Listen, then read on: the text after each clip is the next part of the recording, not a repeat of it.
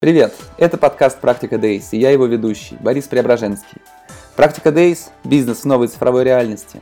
Это ежедневные эфиры о e-commerce, ритейле, технологиях, новых бизнес-моделях и предпринимательстве. Мои гости – предприниматели от малого и среднего бизнеса до участников списка Forbes, топ-менеджеры крупных российских сетей и международных корпораций. Цель «Практика Days» – это расширение кругозора. В эфирах мы узнаем, как на практике работает тот или иной бизнес – о целях, стратегиях, решениях, технологиях, ошибках, перспективах и идеях, которые можно использовать или просто учитывать в своей работе. Всем доброе утро, всем привет, в эфире снова «Практика Days», я Борис Преображенский, и сегодня у нас а, новый эфир, новый формат. А, сегодня у нас в эфире шпаргалка по развитию бизнеса. В гостях Светлана Зубова, эксперт в области онлайн и офлайн продаж с богатым опытом работы, более 15 лет на топовых позициях в МАМСе, Озоне, Дива. Основываясь на своем опыте, Светлана подготовила для нас шпаргалку по развитию бизнеса, такой своеобразный чек-лист по увеличению продаж.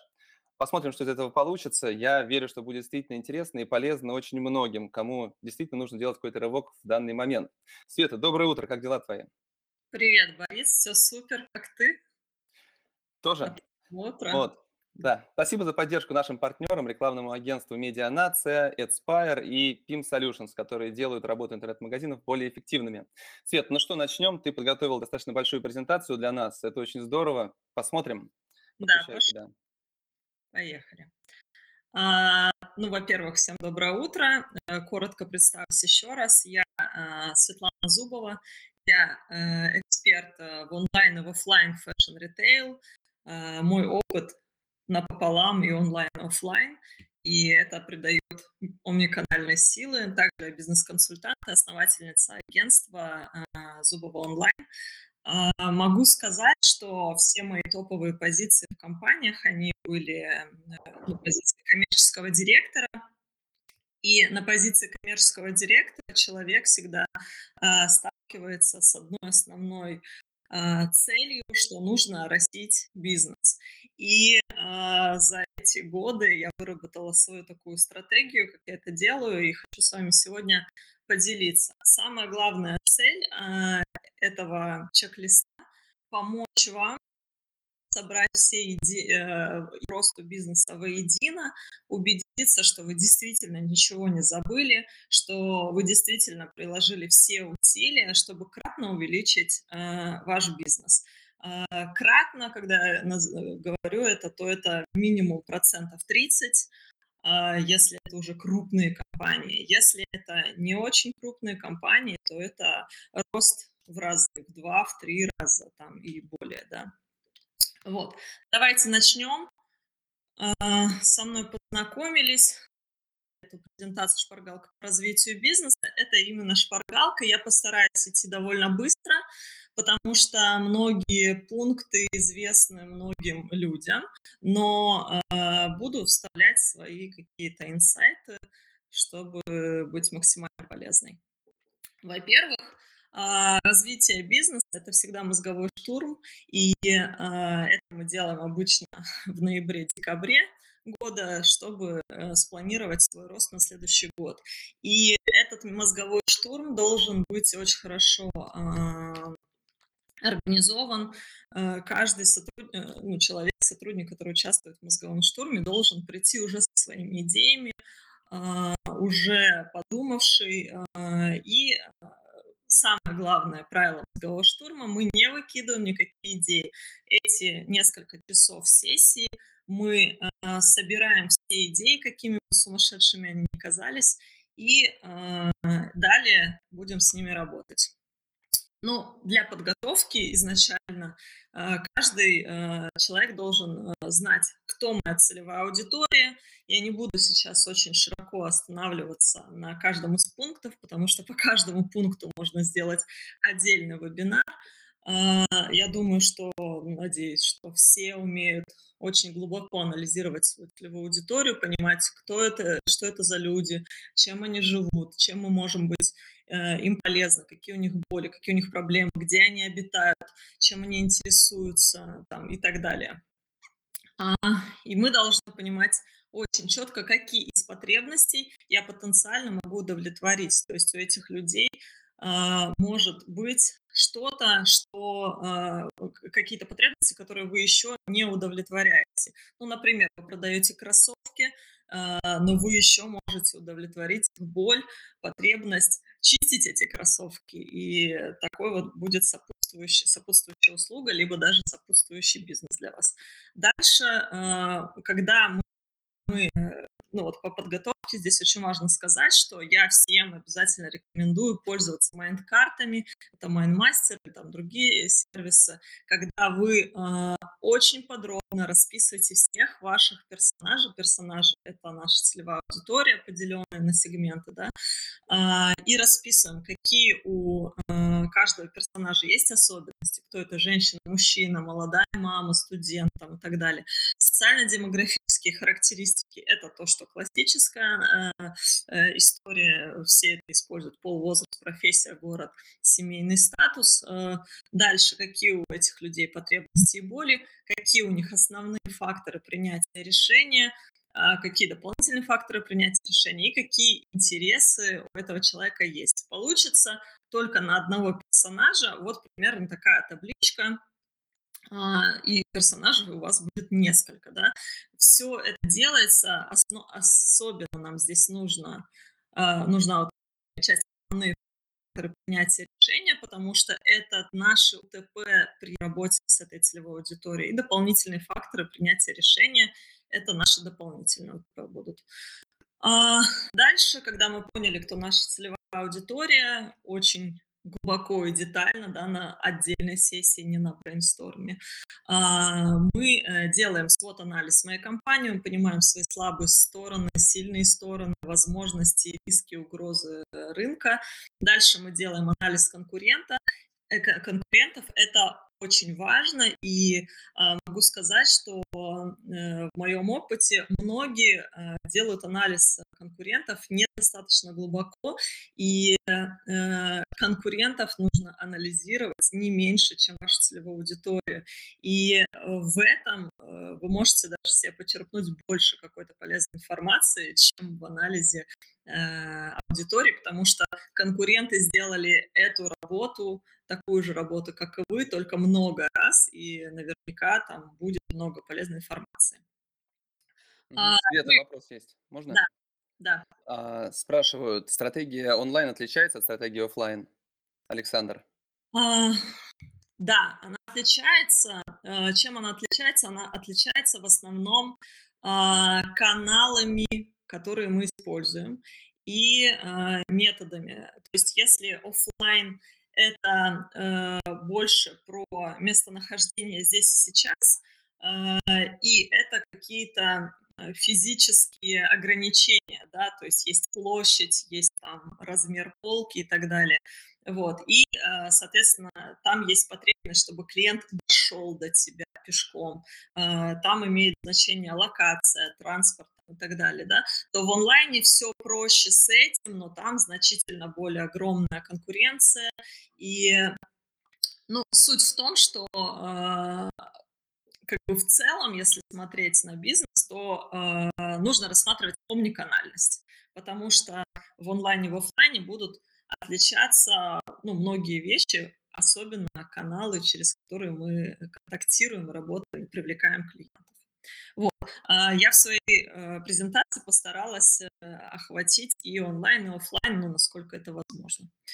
Вот. Дальше. Анализ конкурентов. Сейчас секунд, на секундочку остановлюсь. И э, лучшие практики в России и за границей мы, конечно, изучаем.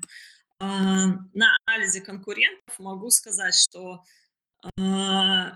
ключевое здесь, что те кого мы считаем конкурентами, они не всегда наши конкуренты. А, вернее, это не только, не только эти компании являются нашими конкурентами. И здесь а, очень важно а, собирать как раз-таки информацию о конкурентах и онлайн, и офлайн. Почему? Потому что онлайн, как мы собираем информацию о конкурентах? Мы забиваем в поисковик звонки, смотрим, кто выпадает, э, у кого какие рейтинги, и анализируем их э, посредством ну, разных платформ, типа SimilarWeb там, и так далее. Вот. А в, но при этом мы должны спросить наших менеджеров по продажам, а, а кого еще они знают, потому что очень часто онлайн и офлайн знания конкурентов очень сильно различаются. Это могут быть вообще два разных списка. Плюс мы обязательно должны посмотреть, кто выставляется на всяких ведущих конференциях, э, слетах там компаний и так далее. И мы из разных источников должны э, собрать список наших конкурентов и далее их анализировать. А, самая частая ошибка ходят, либо спрашивают своих менеджеров, либо мы и так знаем, кто наши конкуренты, и не идут смотреть в онлайне конкурентов, либо наоборот, смотрят в онлайне и не делают достаточного опроса а, в офлайн истории. А, и дальше про а, наши ориентиры, наши цели на какие-то крупные суперкомпании, естественно, мы должны понимать сейчас, э, что там самые большие тренды – это биоинженерия и там искусственный интеллект, да, и как эти тренды могут быть применены а, в вашем бизнесе. Потому что, ну, даже самая простейшая там форма искусственного интеллекта – это там какой-то чат-бот хотя бы, да, но у вас должен быть, потому что сейчас а, мир настолько быстро прогрессирует, настолько быстро меняется. Если вы сейчас не имеете нормального сайта, если вы сейчас там, не, не внедряете какие-то простейшие технологии, то через год вы уже просто а, отстанете э, как динозавр да, от всего рынка. Вот, поэтому мы смотрим на большие компании, вдохновляемся их э, идеями, но э, вот я вставила смешную картинку те идеи, которые вы видите в крупных компаниях или вы видите в, у своих конкурентов, вы должны точно понимать, как это у них работает, почему они внедрили эту технологию.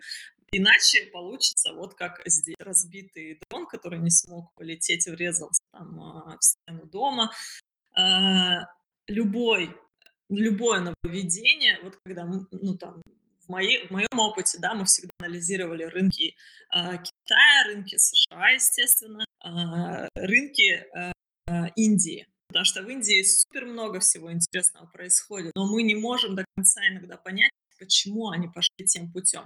А просто потому, что, например, у них правительство внедрило какой-то закон, который позволило им ну, там, развивать, например, мессенджер торговлю, а у нас актуально, да, и нам нет смысла копировать их, да, мы должны понимать, почему они это делают. А, дальше. Нет, можно еще добавлю? Ты сказала да. по, поводу, по поводу хорошего сайта. Знаешь, у нас был мозговой штурм в офисе на прошлой неделе, мы обсуждали, что, возможно, в будущем как раз у нас и не будет потребности в сайте, возможно, это будет некая компоновка для всего бизнеса. В онлайне это будет YouTube-канал плюс мессенджеры. А сайт это уже некий, для нашего формата будет атовизм, в котором никакой потребности особо и не будет. А каталог можно будет получить в том же мессенджере или на YouTube. Но мы слышали, что YouTube продолжает активное тестирование видеокарточек товаров. И почему? Вполне. То есть я хотел бы просто добавить, что какие-то креативно возможные идеи, нестандартные для сегодняшнего времени, окажутся действительно наиболее эффективными в будущем. А, и еще добавлю, что презентация, задают вопрос, презентация будет в нашем телеграм-канале после эфира. Да, Свет, слово тебе, извини. Э, слушай, ну ты супер правильно заметил про сайты. А, сайты действительно упрощаются и э, адаптируются под мобильное устройство, потому что сейчас многие люди уже там больше в телефоне проводят времени, чем в компьютере. И действительно там поэтому там так растут топлинки там и такие похожие компании, которые делают супер простые вещи для мессенджеров, а, и YouTube это видео, это огромнейший тренд последние там много лет уже, да. Все, что имеет видеоформат, продается лучше ну и воспринимается лучше там, и так далее, да, поэтому, конечно, то, что ты сказал, это будущее, но э, нужно идти в ногу со временем. Так, дальше. Мы подготовились, произвели такой брейнсторм, и теперь мы начинаем собирать э, идеи, а, для увеличения продаж. Идем по чек-листу. Я перечисляю пункты, буду какие-то пункты расшифровывать. Вам а, точно так же просто нужно подумать об, об этом пункте и а, подумать, каким образом это могло бы быть э, применено конкретно для вашего бизнеса, потому что, ну, все бизнесы разные, как разные отпечатки пальцев у людей. Начинаем с ассортимента, это самая наиболее э, очевидная вещь, да, а, и в ассортименте а, первый вот пункт, э, что нужно подумать, могу ли я найти какую-то нишу «Голубой океан». Что это значит? «Голубой океан» — это когда нет конкурентов, а, либо их очень мало и очень большой спрос. А, в целом в любом продукте можно найти такую нишу. Ну, например, как эту нишу нашли вкусвилл в продуктовой, да, в истории, когда огромные гиганты держали весь продуктовый рынок, но они смогли легко в него ворваться. Почему? Потому что они нашли нишу именно здорового питания, именно ну, начинали там с молочки, да, здоровой. Вот, также вы можете а, там, если вы делаете, ну, самое популярное там в моей тематике, это там одежда, например, то вы можете сделать какую-то одежду. Одежду, например, для э, там plus size, Э, женщин там большого размера и мужчин большого размера, это до сих пор голубой океан. Там уже пришло много игроков, но тем не менее очень э, спрос значительно превышает э, предложение. Вот. А если вы возьмете еще нишу, например, больших размеров для молодых девушек до 25 лет, это та ниша, которая там в Америке и в Европе занята уже плотненько, несколько последних лет, да, а в России до сих пор это, ну, просто голубейший океан, там нет э, конкуренции практически вообще. Вот, а дальше мы смотрим, а, можем ли мы расширить наш ассортимент, имеем ли мы такую э, возможность расширить ассортимент без расширения торгового пространства. Но для онлайна этот а, вопрос остро не стоит, да, потому что в онлайне в целом, чем больше ассортимент, тем больше продаж. Это вот э, золотое правило, с которым вот мне э, удалось столкнуться. Есть, конечно, какие-то рекомендации по этому поводу, но в целом больше ассортимент – это больше продаж. А в офлайне, к сожалению, так не получится, потому что там есть торговое пространство, есть определенное количество полок, и Самое, что главное, это площадь магазина. Вот. А, и мы включаем а, идеи. Можем ли мы на этой же площади разместить больше товара? Например, это один из, одна из компаний, в которой я работала, когда я только там, попала в компанию Дива, а, как раз-таки на позицию коммерческого директора, они продавали только бижутерию. И был магазин порядка там 40 квадратов, и только бижутерию и там чуть украшений для волос. И э, моя задача стала вырастить продажи ну, хотя в полтора раза. Да? Для них полтора раза это было очень неплохо, потому что федеральная сеть уже имела 250 магазинов, поэтому для них это такой неплохой результат был бы.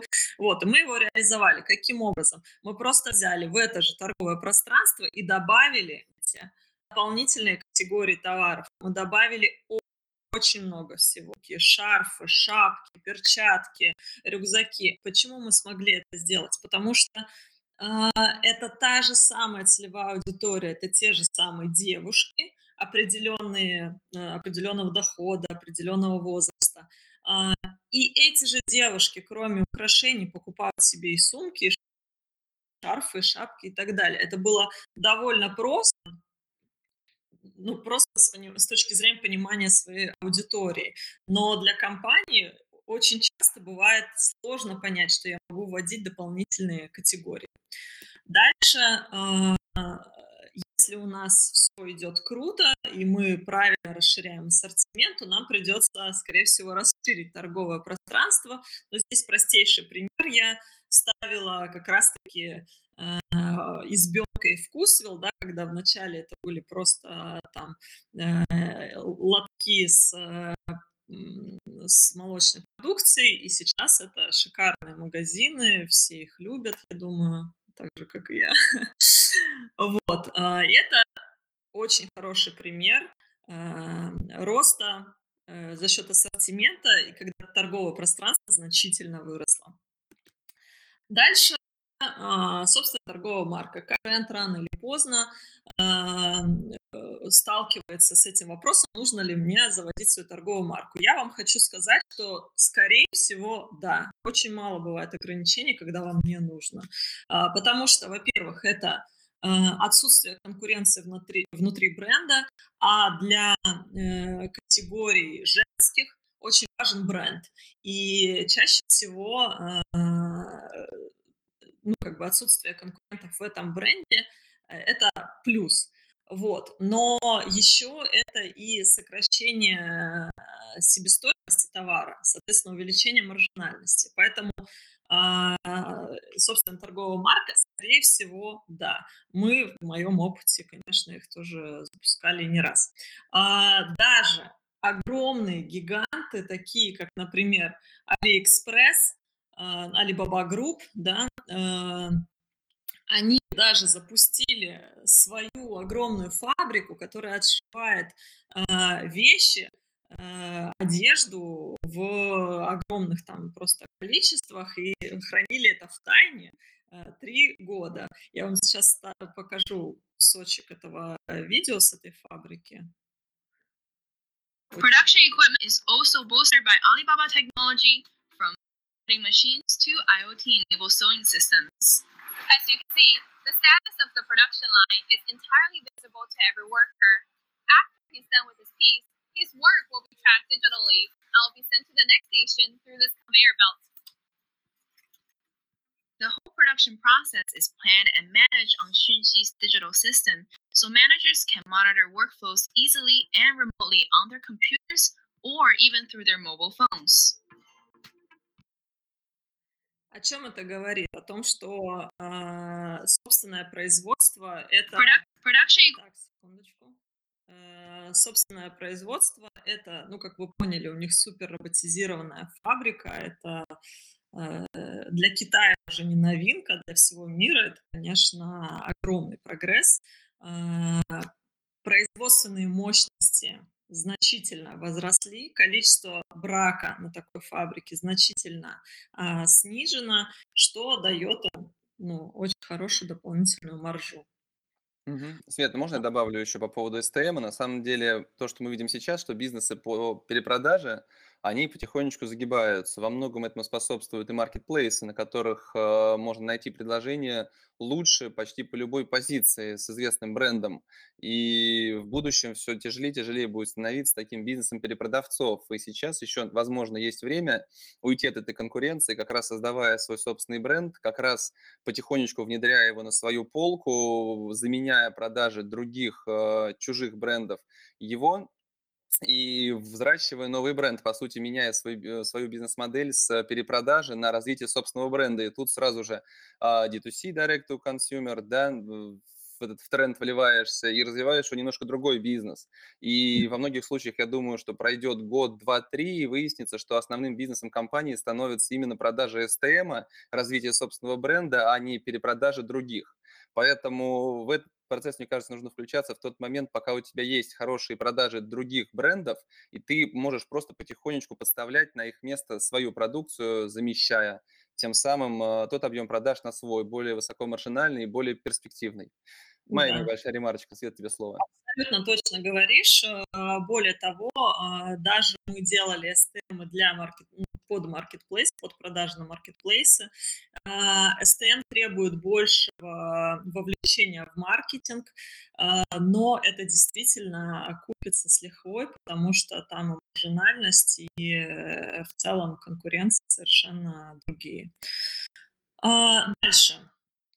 Нужно проверить, Предлагаете ли вы э, сопутствующие услуги к вашим имеющимся товарам? Э, на что это влияет? Если у вас есть, э, ну, например, то, что я уже сегодня озвучивала, есть магазин, который продает кроссовки, они поняли, что боль покупателей – это очистить кроссовки и предложили сникерс спа. Для чего это делается? Не просто для того, чтобы продать еще дополнительную услугу клиенту, да, а, во-первых, это супер клиентский сервис, а, выбирая среди двух одинаковых магазинов, а, магазинов, я выберу тот, где есть дополнительные услуги, и плюс это еще внутри магазина повышает конверсию в покупку. А, поэтому дополнительные услуги – это не просто дополнительный бизнес, а это и улучшение показателей вашего текущего бизнеса. Дальше. Смотрим, можем ли мы предложить клиентам новые, независимые от товара услуги. Например, как э, был в примере с Дивой, да, что мы поняли, что этим клиентам можно продать еще какие-то товары, также можно продать еще какие-то услуги. А, далее смотрим, можем ли мы продавать что-то в дополнительных ценовых сегментах. А, с этим, ну, это такой довольно непростой э, процесс, и здесь, конечно, нужно уже иметь хороший опыт э, в коммерции, э, потому что очень часто, вводя более дорогие или более дешевые ценовые сегменты, они могут конкурировать с вашим текущим ассортиментным предложением. И очень важно грамотно Э, ввести этот новый, более дорогой или более дешевый ассортимент э, в вашу линейку таким образом, чтобы он не каннибализировал ваши текущие продажи. Был пример, когда э, кто-то из огромных федеральных сетей, по-моему, это был Эльдорадо, но я сейчас могу сильно ошибиться, Э, открыли э, магазин, ну, то есть это был какой-то э, федеральный игрок с позиционированием эконом. Они открыли магазин формата премиум, и они открыли их в очень похожем виде на свой эконом-сегмент. И получилось, что клиент не понял разницы. Зачем мне покупать более дорогое, когда у этих же людей я могу купить э, более дешевое? Ну, то есть э, это было реально сложно а, обосновать, почему стоит покупать более дорогие товары, когда они, по сути, ничем не отличаются, да. И этот проект был неудачный, его закрыли, и здесь при вводе новых ценовых сегментов, особенно более дорогих, с дешевыми обычно проблем не бывает, особенно более дорогие, когда мы вводим очень важно правильно позиционировать и очень хорошо проработать э, маркетинговую стратегию по вводу этого ассортимента. Дальше. А, подумайте, а, все ли схемы работы вы уже используете в своем бизнесе. Схемы работы – это могут быть, э, допустим, работа с мерчантами. Если у вас онлайн-магазин, вы можете на свою площадку запустить мерчантов, которые будут выставлять э, дополнительный ассортимент, и вы будете там, ну, плюс к своим продажам иметь еще комиссию с мерчантов. Неплохо, неплохо.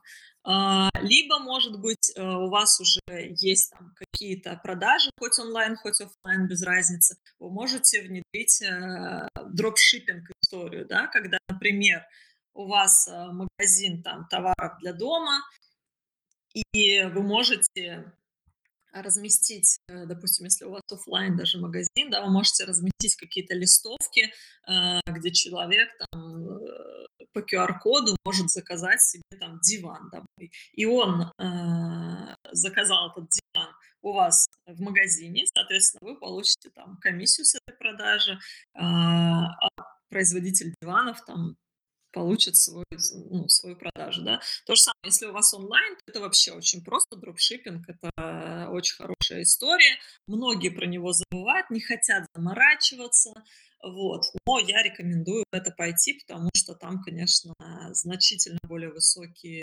средние чеки и плюс это дополнительные продажи. А, и после того, когда мы составили вот этот весь списочек наших э, идей по ассортименту, как я уже сказала, нужно проверить, что нет конкуренции внутри своего предложения, что э, разные продукты, которые вы придумали вводить, не мешают продажам друг друга. Если мешают, нужно подумать, как их развести. Эм, по ассортименту э, все. Идем дальше. Э, средний чек и конверсия – это самое такое, мне кажется, самое насущное у коммерческого директора или у предпринимателя, как повысить средний чек, как увеличить конверсию. Сейчас мы пробежимся по идеям. Самое базовое и самая почему-то часто забываемая вещь – это визуальный мерчендайзинг. А, в обычных офлайн магазинах про визуальный мерчендайзинг помнят значительно чаще – особенно если это какой-то fashion-сегмент, естественно, там это вообще супер важно.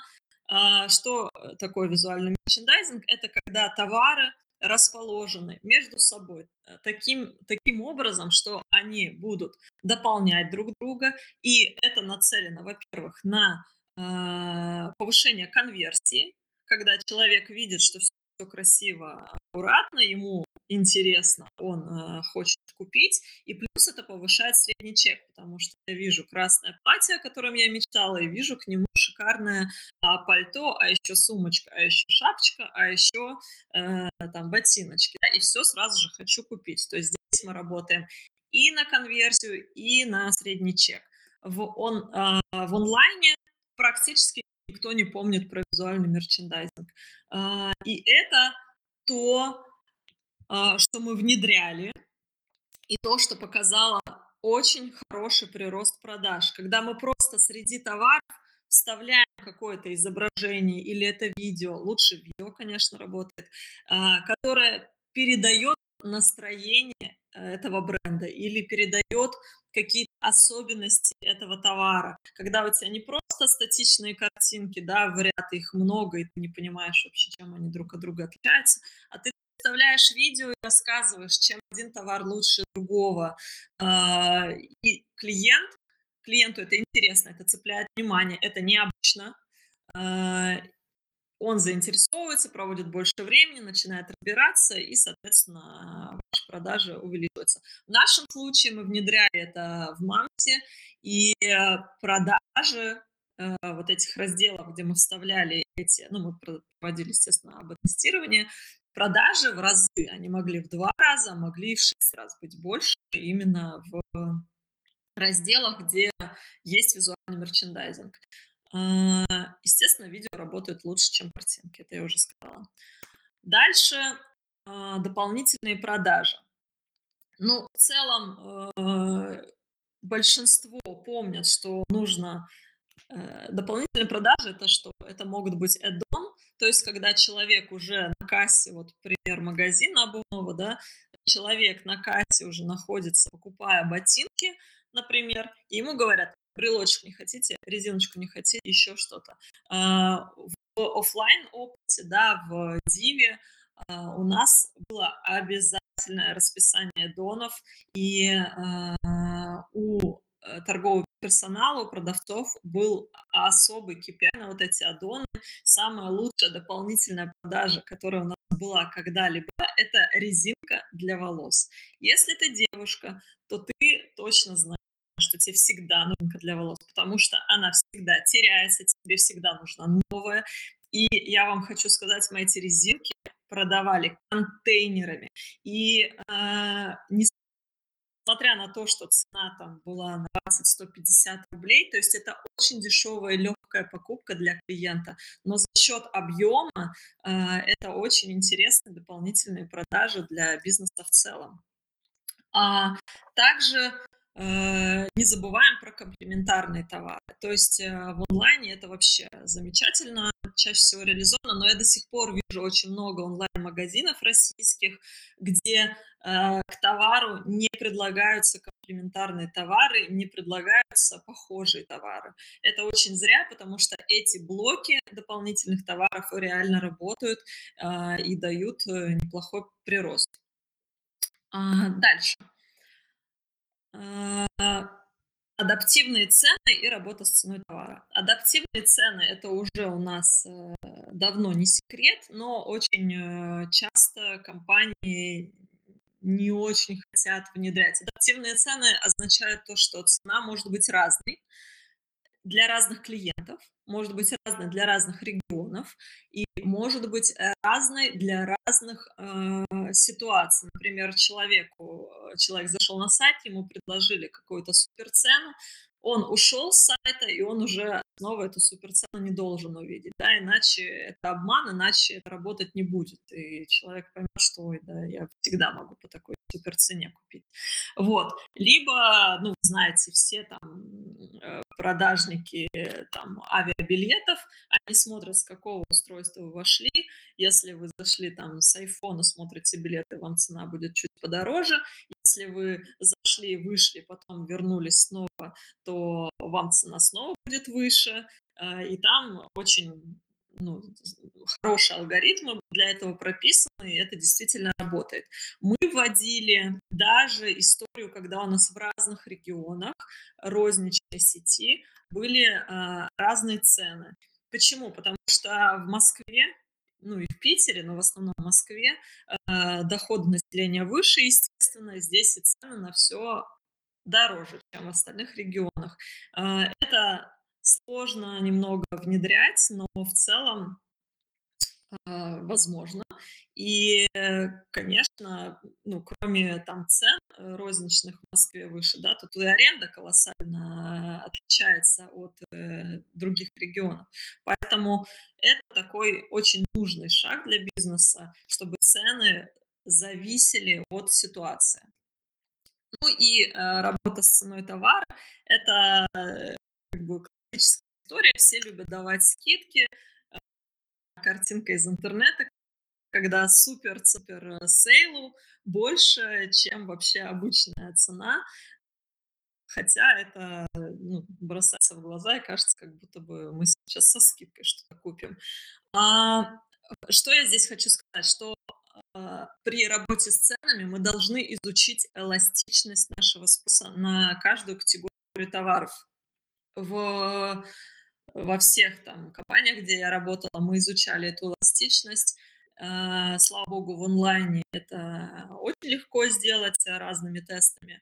А, в офлайне чуть-чуть посложнее, но в целом, если у вас сеть, то вы в разных магазинах можете протестировать разные цены. И очень важно понимать, где та точка, при которой у вас максимальные продажи и максимальная маржа. Потому что вы можете задрать цену, но продавать мало, либо снизить цену, продавать много, но без маржи, да, со сниженной маржой. Вот.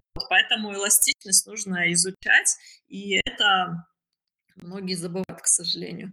Вот. Ну и, естественно, мы должны э, использовать трейд-маркетинг по полной. Мы должны иметь календарь наших мероприятий, календарь скидок, календарь подарков, календарь активности там, и так далее. А, это никто не отменял. Дальше. Маленький комментарий еще. Пишут, что при продаже обуви легче продавать носки, шнурки, стельки, чистящие средства и так далее. Мне кажется, это все-таки разные товары получаются с теми же резинками.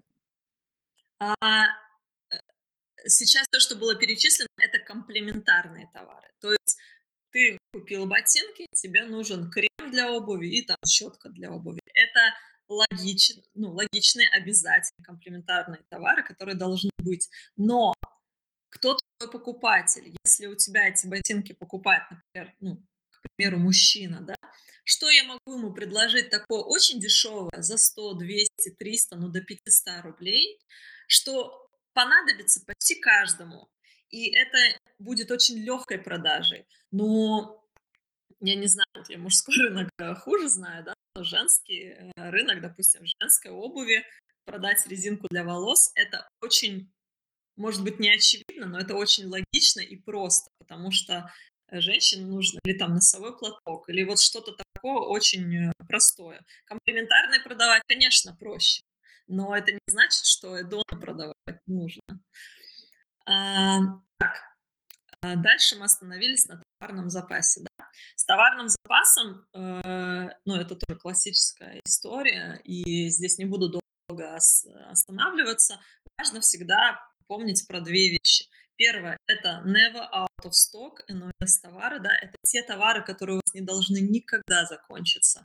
А, опять же, возвращаясь к этим резиночкам, они не должны были закончиться в магазине никогда, потому что они нужны почти любой покупательнице.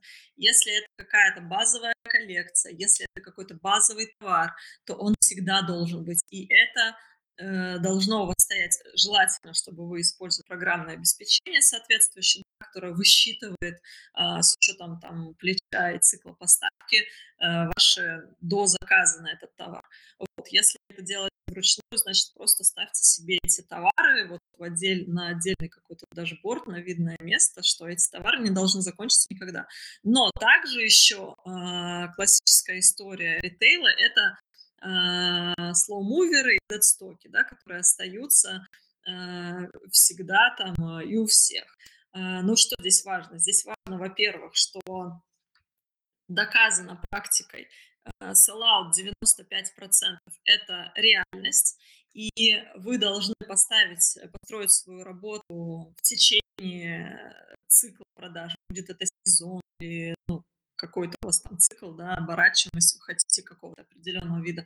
У вас цикл продаж должен быть построен таким образом, что если товар не достигает какого-то э, значения продаж в определенный момент, вы понимаете, что все, я снижаю цену, например, но мне важнее продать все, чем там дополнительная маржа, но остаться там, в конце сезона там или в конце этого периода с остатками, да, и а, достигнуть селлаута 95% это реальность. Все, что у вас остается в конце, должно быть заложено в маржу. Естественно, это никак не должно там, а, э, ну, то есть вы изначально планируете такой бизнес, что у вас будут всегда дедстоки, и они уже должны быть учтены а, в вашем бизнесе.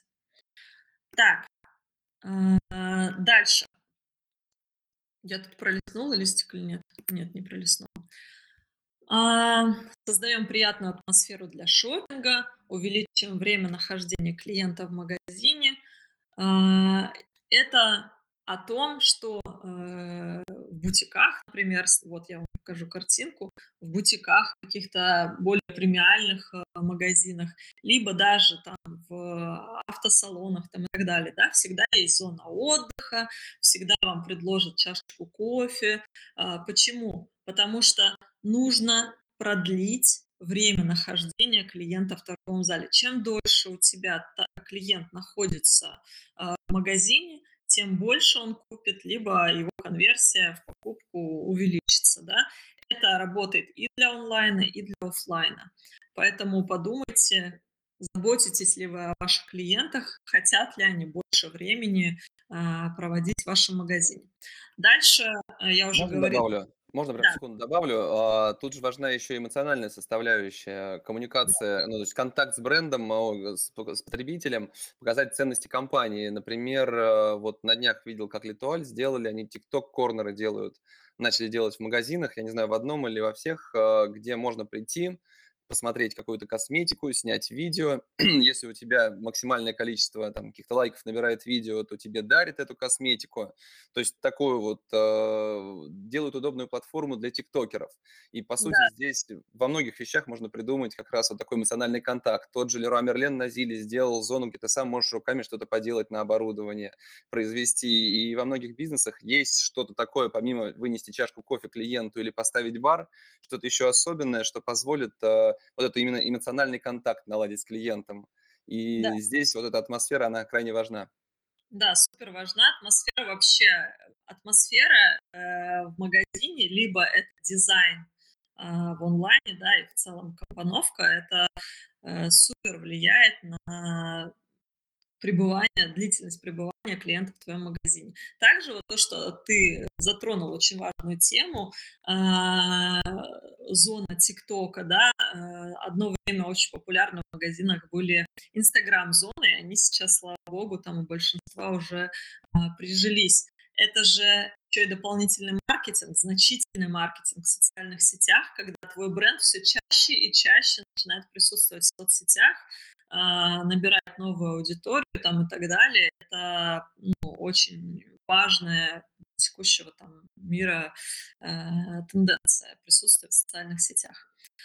А, Про продажи более дорогих товаров не буду долго останавливаться. Конечно, выгоднее при всех наших затратах на привлечение клиента, на удержание клиента продать более дорогие товары.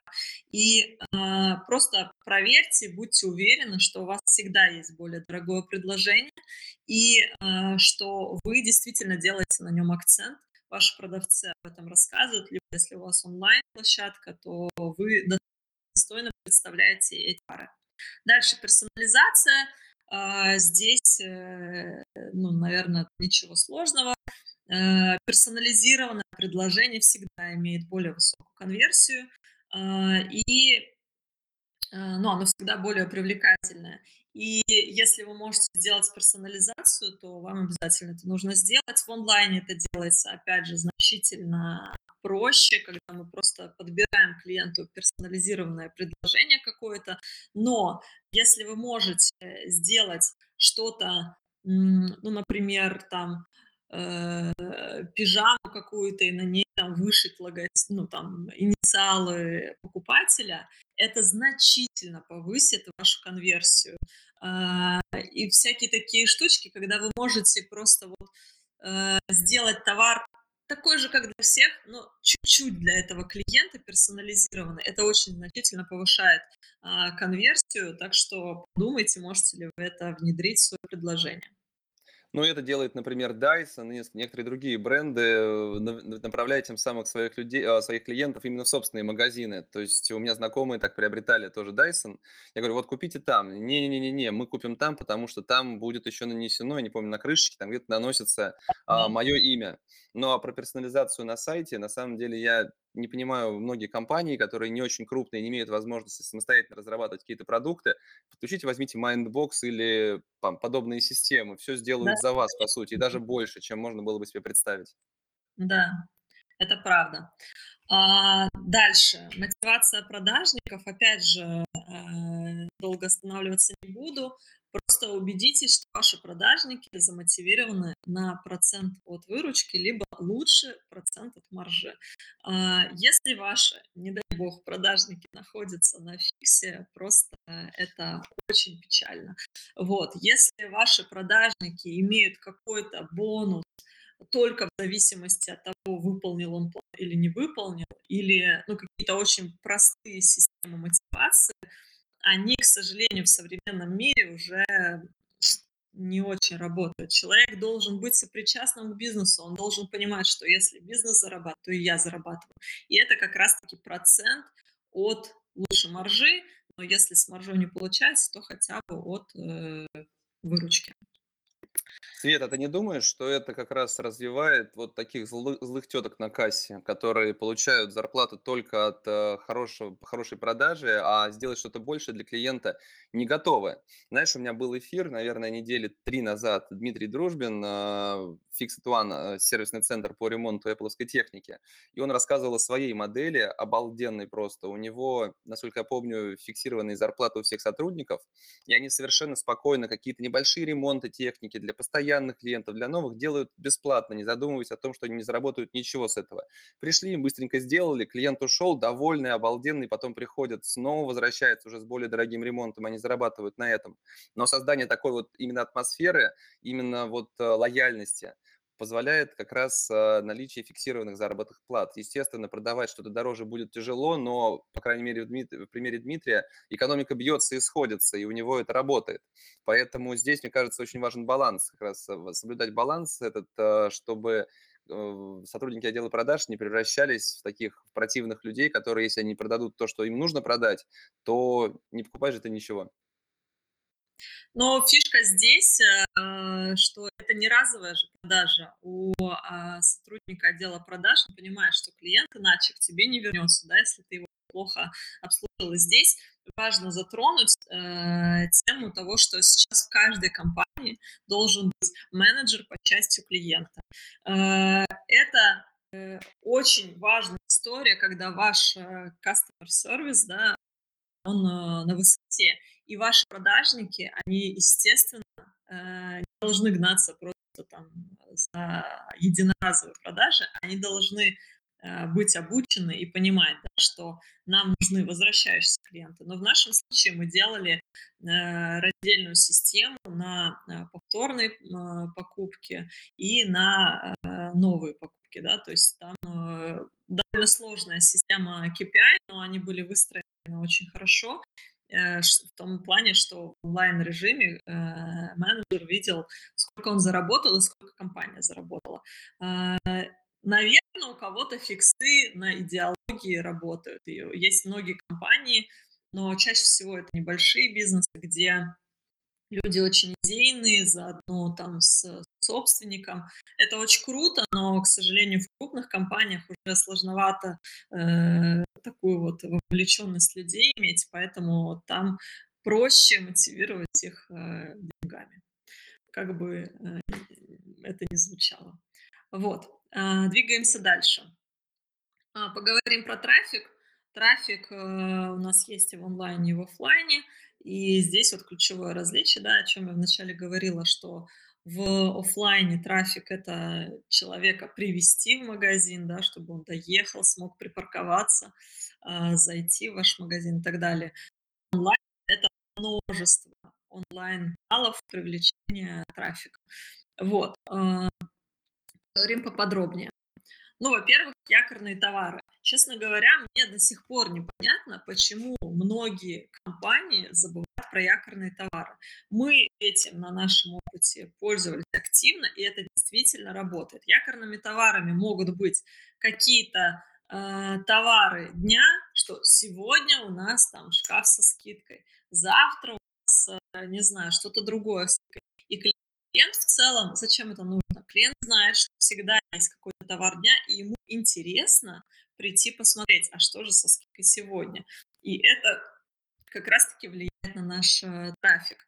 Либо э, второй э, вариант, когда там э, товар, якорные товары – это входная цена в категорию. Например, есть столы, все столы разные, по разным ценам, но есть вот один стол, самый дешевый, 899 рублей, и клиенты приучены, и они знают, что а, вот в этом магазине всегда есть а, какое-то очень дешевое предложение. Если мне нужно там на один раз этот стол там, или вот как-то очень бюджетно, а, то я всегда найду в этом магазине входную цену. И очень важно клиентов приучать, что у вас предложения разнообразные, чтобы они всегда вы были top of mind, да, чтобы они всегда вспоминали про ваш бренд, про ваш магазин.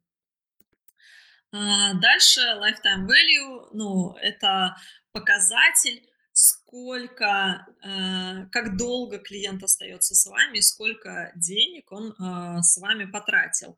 А, тоже далеко не все, ну, крупные компании, естественно, все очень пристально следят за этим э, показателем, но более мелкий бизнес, к сожалению, пока что еще не все следят за этим.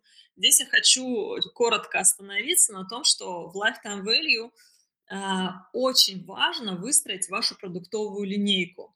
А, подумайте, какой у вас товар, а, и какую линейку вы можете выстроить. Зачем линейка нужна? Затем, что клиент пришел к вам один раз, и потом у вас задержался надолго, и он совершил не разовую покупку, а многоразовую покупку. Да? Например, должен быть какой-то первый продукт, очень э, легкий и простой, ну, обязательно дешевле основного продукта, а, но желательно какой-то вот э, более простой к покупке, чем основной продукт. Например, вот я взяла э, пример там, не самых дешевых товаров, это автомобили, да, а, но это в любой категории товаров можно придумать продуктовую линейку.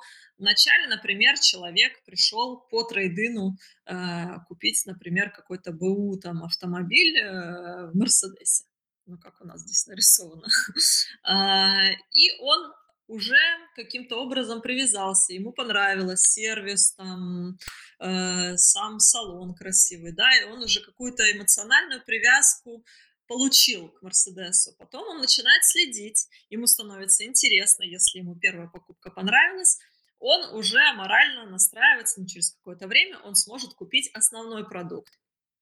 Вот. И в целом большинство компаний, сделав основную продажу, радуются и забывают про этого клиента и думают, что ну вот через там сколько-то лет вернется к нам. Но нет, Самое важное, что если клиент у вас уже купил, значит, он уже вам лоялен, и вы его не должны ни в коем случае отпускать. И вы должны ему предложить что-то еще, что его э, задержит у вас. Например, вы можете ему продать следующий товар – это максимизатор прибыли. Это какой-то товар, который будет дополнительным к основному продукту, но э, более дешевым, но это как эдоны в магазинах, да, мы говорили, вот эта резиночка, э, которая всегда там допродастся. Э, в данном случае, например, это колеса, да, к автомобилю мы там, например, зимнюю резину продаем. Вот. И дальше вам важно придумать продукт на удержание. Это может быть услуга, это может быть какая-то подписка, там, если это продукты питания, например, или что-то. Что-то, чем человек уже будет пользоваться регулярно. Например, с автобизнесом это ТО автомобиля, да, которое нужно делать постоянно. И если вы придумали классный удобный, дешевый э, входной продукт, но на этом дешевом продукте вам очень важно показать супер качество, чтобы клиент понял, что с вами классно, я хочу с ними пойти дальше. Потом вы продаете ему основной продукт, потом э, к продаже основного продукта вы добавляете максимизатор прибыли, обычно эти товары с э, повышенной маржой бывают, и дальше вы придумаете, как удерживать этого клиента, какой сервис ему предложить, как о нем позаботиться, чтобы он не захотел от вас э, уходить. Вот это продуктовая линейка, и вы должны иметь такую же ну, аналогичную продуктовую линейку в своем бизнесе обязательно. Дальше. Э, мы должны создавать спрос. Многие, вот э, я слышу от э, многих предпринимателей, они говорят, ну как же мы будем создавать там спрос? Вот спрос он есть, мы его там отслеживаем как-то и под него подстраиваемся. Это не совсем корректная позиция, потому что особенно, ну, мой опыт работы, он больше в женских категориях, то есть это fashion, beauty, детские товары, товары для дома, более женские категории. А, и а, женские продажи и женские покупки – это импульсные покупки. И здесь крайне важно создавать спрос а, чтобы эти клиенты все чаще и чаще хотели приходить и купить что-то. Как мы создаем этот спрос? Мы создаем, во-первых, календарь активностей, маркетинговый календарь, где у нас, э, ну, у меня это всегда были Google таблицы, где у меня просто от 1 января до 31 декабря года расписано, каждый день есть что-то. Если это праздники, то понятно, праздникам э, нужно там готовиться заранее, каждому празднику свое предложение. Например, там в январе мы говорим, у нас супер sale. У sale а есть какие-то периоды. Дальше, в феврале мы начинаем готовиться. У нас же праздники 14 февраля, 23 февраля. Потом начинается март. Готовимся к 8 марта. Потом э, там новые коллекции. Потом у нас, э, ну, что-то еще, подготовка к отпуску. И мы под каждую историю готовим какое-то товарное предложение и сообщаем клиенту об этом, что не забудьте подготовиться. Скоро Пасха. Про Пасху всегда все забывают. Ну, например, в товарах для дома это очень классная категория, потому что и для продуктов, естественно, да. А, но мы клиентам напоминаем, скоро Пасха, не забудьте, что вам нужно то, то, то, то. И это реально всем нужно, и все реально забывают, и в последний момент бегут там в ближайший супермаркет, хотя э, вы могли бы предложить им этот товар, если бы позаботились об этом заблаговременно, да. То есть мы э, формируем список э, активностей, не забываем Black Friday, не забываем Monday. Если у вас какие-то периоды времени э, без таких значительных праздников, тогда вы создаете свои какие-то активности, например, э, ну, какие-то там, какие-то специальные предложения на отдельные категории товаров, на сезонные товары там, и так далее. Да? То есть постоянно нужно э, клиенту рассказывать о том, что есть интересное, чем им полезное. Дальше. Какая прикольная картинка о том, как создается спрос в обычных супермаркетах. Да? В целом, многие клиенты могли бы пройти мимо этой секции, но после того, как э, и люди осветили продукцию, конечно, любой это увидевший э, сразу же захочет это там, купить себе все эти продукты как раз-таки к Пасхе, если я не ошибаюсь. И э, так магазин, более того, это использует в своей маркетинговой э, активности, тестировать везде, где возможно, что наши продукты, они лучше, чем все остальные. Они щены, и приходите к нам, и трафик, естественно, ну, взлетает. Это очень хорошо работает. Дальше. Умная система лояльности. Э, тоже такая сложная довольно тема. Э, многие компании в начале своей, э, ну, своей истории да, считают, что нам нужно срочно ввести систему лояльности, дать скидку там постоянного клиента, какую-нибудь там накопительную, ну и в общем потом, через какое-то время, компания всегда сталкивается с этой историей, что, боже, я всем раздавал столько скидок, они все постоянные, я не могу от них отказаться. А эти скидки реально съедают маржу. И это действительно проблема, особенно когда компания уже становится крупной, и вроде как ты уже за просто так, просто продаешь дешевле, но это все довольно мучительно. Поэтому если вы собираетесь внедрить э, систему лояльности, подумайте очень хорошенько, какая она должна быть, потому что система лояльности э, должна делать клиентов лояльными, и она должна работать на вас, а не против вас. Например, э, в своем опыте я тоже несколько раз пересматривала систему лояльности, и вот мне больше всего понравился такой вариант, когда клиенту даются бонусы какие-то, которые приводят его обратно в магазин, но они имеют какую-то срочность, да, и э, это для нас дополнительный способ коммуницировать с клиентом, что, дорогой друг, у тебя скоро бонусы сгорят, может быть, воспользуемся, и никто не любит, когда сгорают бонусы, правда. Вот.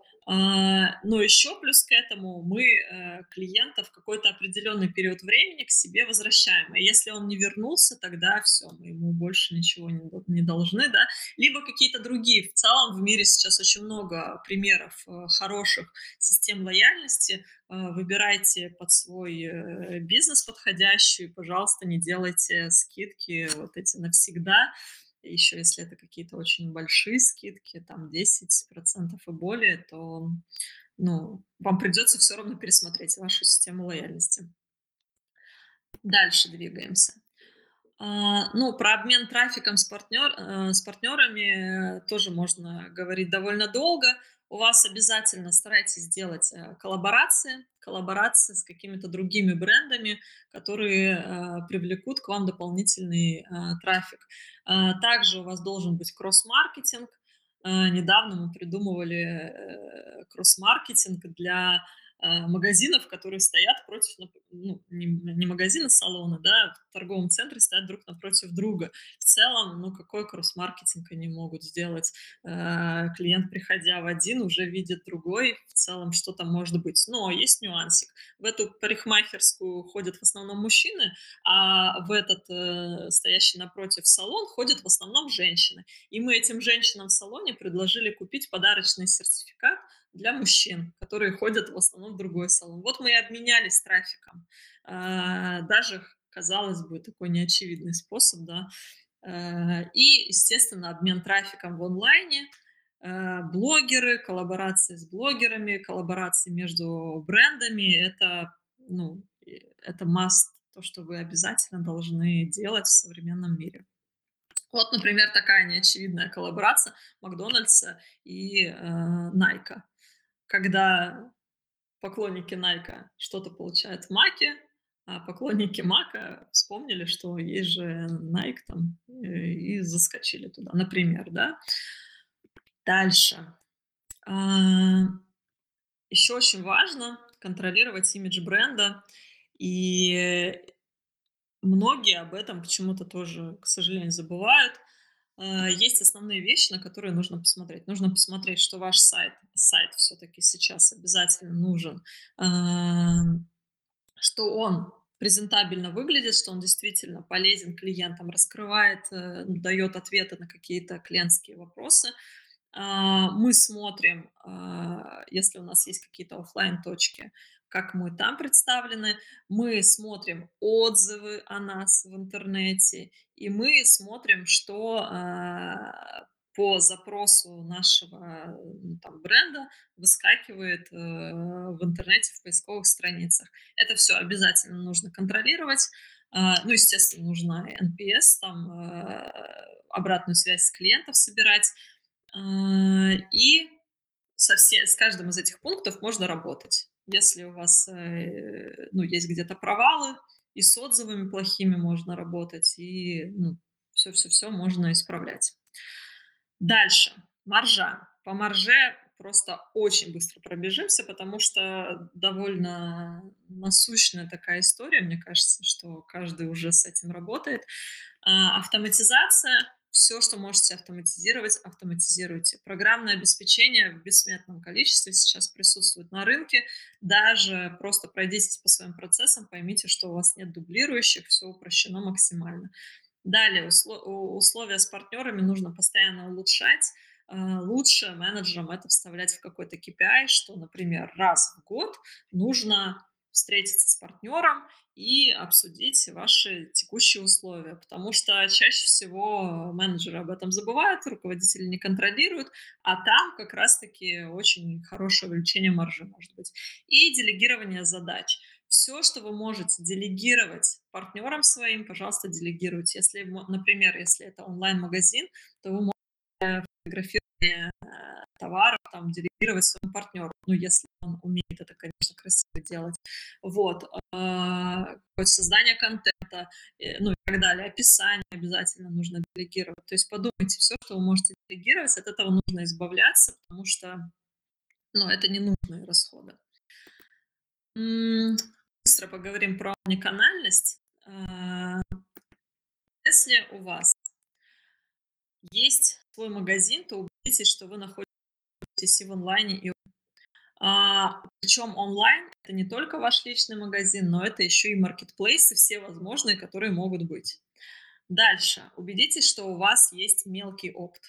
Если вы в онлайне, то убедитесь, что ваши мелкооптовые покупатели могут покупать там же, где покупают розничные клиенты, но со своими привилегиями.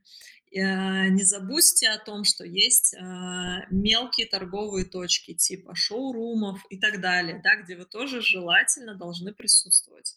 А, далее крупный опыт. Ну, все любят заниматься крупным опытом, про него обычно не забывают.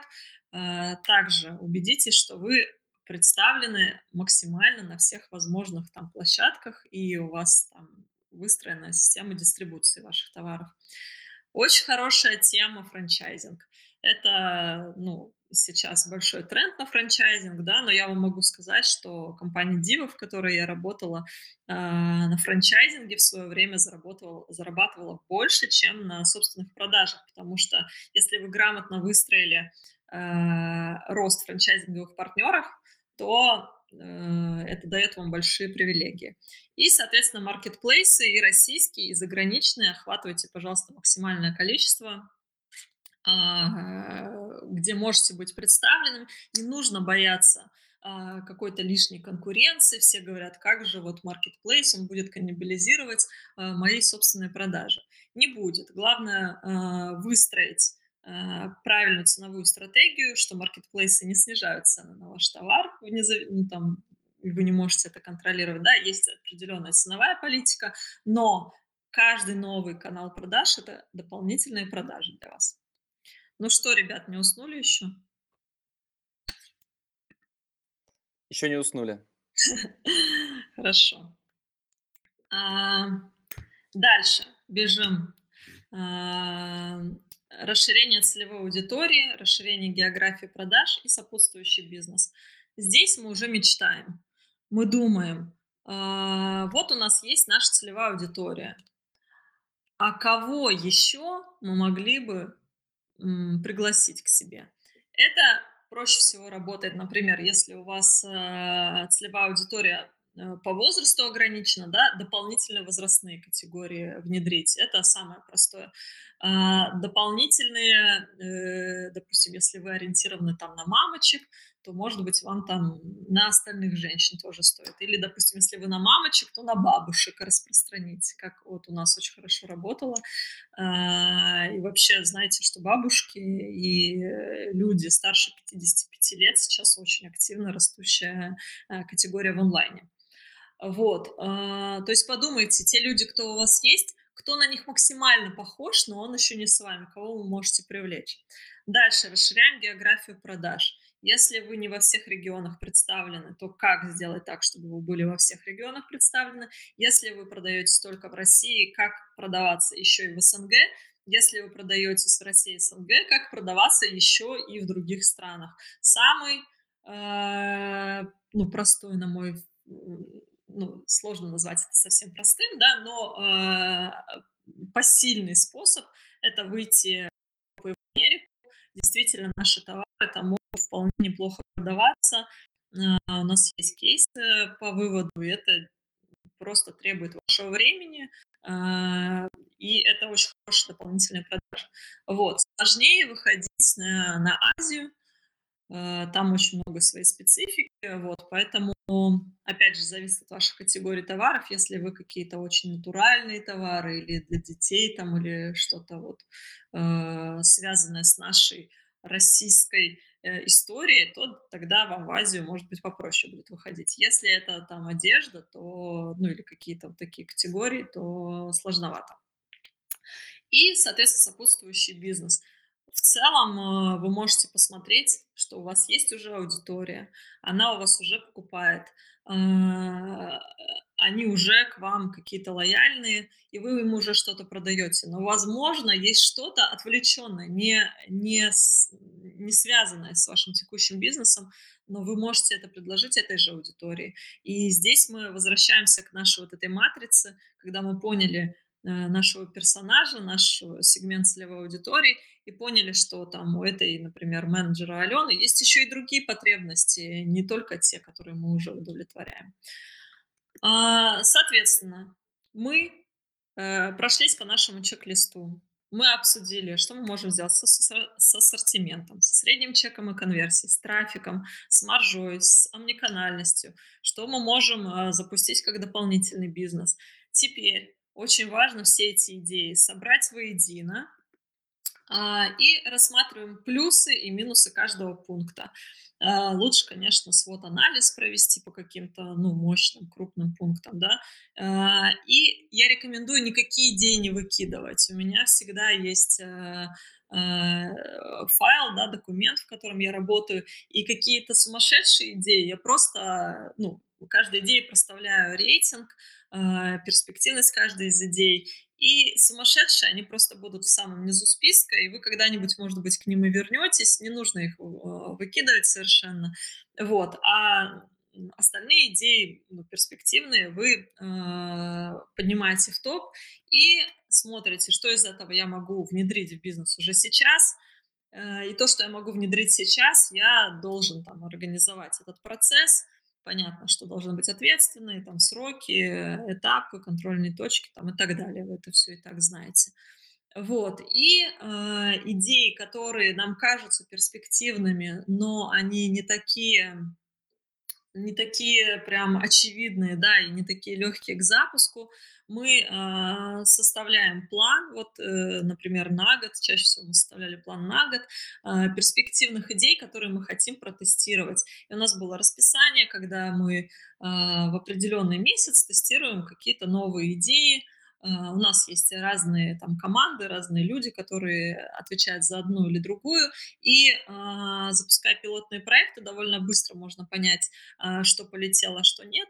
И то, что летит, мы развиваем, то, что не летит, мы убираем в конец списка на потом, на будущее. Друзья, Моя презентация сегодняшняя окончена. Отсканировав этот QR-код, вы можете перейти э, в веб-версию более расширенную э, и пересмотреть этот материал, если вам э, что-то оказалось непонятным или интересно, или хочется пересмотреть. Можете задать мне вопросы, я рада ответить. Угу. А, давай, начну, наверное, с вопросов. Во-первых, я отвечу на вопрос о том, что да, видео сохранится во всех каналах, его можно будет посмотреть на Ютубе, Фейсбуке, ВКонтакте, LinkedIn, Яндекс.Дзене и прочих площадках. Ну и послушать в подкасте. А презентация уже размещена в нашем телеграм-канале, ссылка на него есть на нашем сайте practicadays.ru. А, смотри, у меня вопрос по поводу трафика. Многие компании говорят о том, что дайте мне больше трафика, и все у меня будет замечательно. Но реальность такова, что трафик потихонечку утекает в какие-то другие другие каналы, на те же маркетплейсы, и его становится все сложнее и сложнее добывать. Есть ли какое-то уникальное, унифицированное, наверное, все-таки решение, которое позволяет компании, которой вот нужен трафик, здесь сейчас начать его получать больше? Предположим, что у компании есть, я не знаю, там DRR 10%, и вот она живет в парадигме того, что DRR 10% нам нужно поддерживать. Куда им двигаться дальше, если на эти же деньги трафика приходит все меньше и меньше, и хочется, хочется увеличить. Но как, если все каналы так или иначе уже а, опробованы? Но э, это классический вопрос на самом деле сейчас. И вопрос трафика – это не просто трафик, это очень объемное понятие, когда э, мы должны э, проанализировать наши когорты покупателей и понять, куда делись те, которые уже пришли.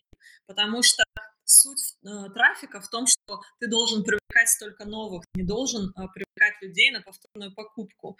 А, и э, работа по трафику должна быть выстроена таким образом, что у тебя отдельные усилия направлены на привлечение нового трафика, новых клиентов, и отдельные усилия направлены на то, чтобы удерживать имеющихся клиентов с собой. Очень плохая история, когда клиент пришел, сделал одну покупку и никогда не вернулся. И если э, настроено правильно, ну и в целом есть э, менеджеры с, по счастью клиента, да, клиент доволен, когда у тебя есть продуктовая линейка, когда у тебя умная система лояльности, когда у тебя основные вещи сделаны, то клиенты в целом не должны от тебя э, отваливаться настолько, что ты просто э, живешь только там новым трафиком и так далее, да. Нужно вовлекать все каналы э, и в том числе email канал, да, про который там часто в него не верят, но это очень хороший э, канал привлечения трафика, бесплатный. Вот, и другие каналы. И э, еще я должна здесь заметить, что э, привлечение трафика – это не панацея, друзья. Мы должны этот трафик очень качественно обрабатывать, чтобы у нас э, работала этот трафик давал нам больше продаж, больше маржи, э, и тогда мы сможем и ДРР повысить, если захотим, да, если у нас будет э, качественный трафик, э, который и люди рады находиться в нашем магазине, покупать больше, мы сделаем им до продажи и так далее, так далее, и потом будем качественно с ними работать и удерживать их, то не будет такого острого как бы вопроса с привлечением трафика нового. И это часто, самая частая ошибка, когда люди думают, что им нужен новый трафик, а на самом деле им нужно лучше сервис оказывать и удерживать тех клиентов, которые есть уже сейчас. Мгм. Ну, а если говорить о тестировании, то есть какая-то, опять-таки, стандартная цифра, сколько, например, ты по своему опыту тратишь на тесты? Протестировать такой канал, протестировать такую механику, сколько денег от общего бюджета на это выделяется? Ну, чаще всего э, на разные проекты разные бюджеты выделяются, и э, порядка 10% мы должны, естественно, вкладываться, э, но э, бюджет составляется, ну, чаще всего в начале года на весь год вперед, и у тебя есть какая-то сумма, допустим, 10%, да, э, в рамках которой ты ее просто исчерпываешь. Вот, и те проекты, которые полетели, они тебе добавляют денег в твой бюджет тестирования. Те проекты, которые не полетели, они просто, ну, ты тратишь на них, и тебе, если, если у тебя уже к июню закончится бюджет на тесты, то извините, нужно придумывать что-то новенькое. Мгм. А, вопрос еще был задан. А кто и как выбирает сопутствующие товары, которые должны увеличить чек? На основании какой информации подбираются такие товары? А, это делают специалисты, которые работают у вас а, с ассортиментом. Чаще всего это а, менеджеры, ну, вот, э, байеры, закупщики, ну, э, по-разному их называют в разных компаниях. На основании чего? В целом вся работа с ассортиментом – это очень большая аналитика. А, мы делаем АБЦ-анализы, мы делаем там анализ э, прибыли с площади там и так далее. Вот. И э, каждое нововведение – это тест. Я не говорю о том, что, допустим, если вы не делали там дополнительных продаж, сейчас вы решили протестировать бидон, классная идея, но вы сразу же контейнер резиночек тех же самых, да, вы э, сначала для теста, вам в целом без разницы, за какую цену и с какой маржой вы этот товар э, купите, запускаете небольшой пилот, но чтобы э, находить эти идеи, да, и тестировать их, нужно собрать команду, или если это не команда, может быть, это вы сами, но лучше быть не одному в брейнсторме, а там хотя бы с какими-то люди, людьми вовлеченными, и просто сесть и накидать список идей, 10, 20, 30. Обычно идей бывает очень много, особенно по ассортименту, там вообще ничего сложного. Вот, но дальше эти идеи нужно уже отрабатывать. Посмотрите, где вы купите этот товар, какие перспективы по этому товару, по марже, по ценам, там, по поставщикам и так далее. Чаще всего у ваших поставщиков уже есть какой-то товар, который вы тоже, ну, если на самом деле еще э, большие дополнительные деньги всегда лежат в ваших коммуникациях с вашими поставщиками потому что чаще всего работа, она становится такая, всем некогда, все очень там куда-то спешат, и просто поговорить с поставщиком, с которым и так все нормально, вроде как, и уже, ну что разговаривать, у нас уже все отлажено, процесс есть, все хорошо, вот, и нет причины там лишний раз попить кофе. А попить кофе – это самое важное, может быть, э, с данным поставщиком, потому что вы расскажете ему про свои какие-то планы, проекты, сложности, кейсы там и так далее, а он расскажет вам про свои, и вы с ним находитесь в одной лодке. И это а, дополнительные возможности, которых вы сейчас можете даже не замечать. А, и пообщавшись со своими поставщиками, проведя брейнсторм, а, ну и просто проанализировать конкурентов, ходить по магазинам.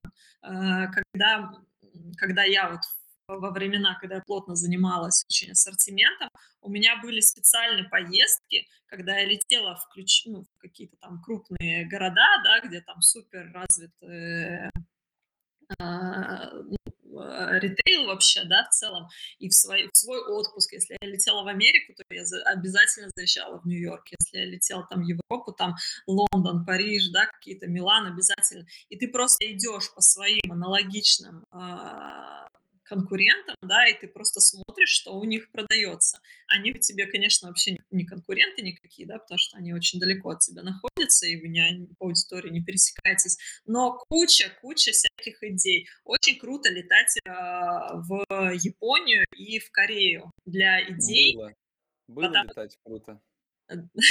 Ну, секундочку, ребят, я верю, что все у нас скоро к нам вернется. Вот. Э, тем более онлайн. Нам, к счастью, включая VPN, заходим на э, магазин любой страны, хоть корейский, хоть японский, хоть американский, любой, да, и просто анализируем наших конкурентов. Я говорила, что в конкурентах может быть заложено больше э, знаний, чем вы там проанализируете даже свою целевую аудиторию. Вот. И, соответственно, у вас есть уже огромный список товаров, которые вы хотите протестировать. Дальше просто а, определяем приоритеты, также находим эти товары, тестируем по чуть-чуть, а, обязательно выставляем какие-то KPI для этого теста и дальше ну, уже там, как обычно, все внедряем, то, что хорошо продается. Мгм. Спасибо тебе большое. Добавлю один момент, единственный по поводу поставщиков, что выводя их потихонечку на и начиная их продавать продукцию, возможно, в будущем получится с ними договориться, чтобы полностью представлять их там. Есть несколько просто успешных кейсов у знакомых, и я думаю, что это как один из вариант, э, вариантов перспективного такого развития для компании может быть интересно. Спасибо большое, что присоединилась. Получилось очень интересно. Мне пишут там благодарности уже за этот эфир. Еще раз, презентация будет в нашем телеграм-канале. Смотрите нас и слушайте в подкасте. Свет, спасибо тебе большое. А мы продолжим в среду. Завтра у нас технический перерыв. Э, пойду прививаться. А в среду у меня в гостях Наталья Ракоч, создатель бренда Vivien Sabon. Продолжим говорить о бьюти, косметике, о том, как создавать новые бренды на этом рынке. Спасибо большое всем и счастливо, отличного дня. Сегодня. Пока. Спасибо, что дослушали этот выпуск до конца. Ставьте оценки, пишите комментарии, отмечайте нас в соцсетях. Это поможет новым слушателям узнать в подкасте. Список всех прошедших и программы предстоящих эфиров размещены на нашем сайте practicadays.ru. Наверняка вы найдете там те компании и тот опыт, которые будут интересны и полезны именно вам.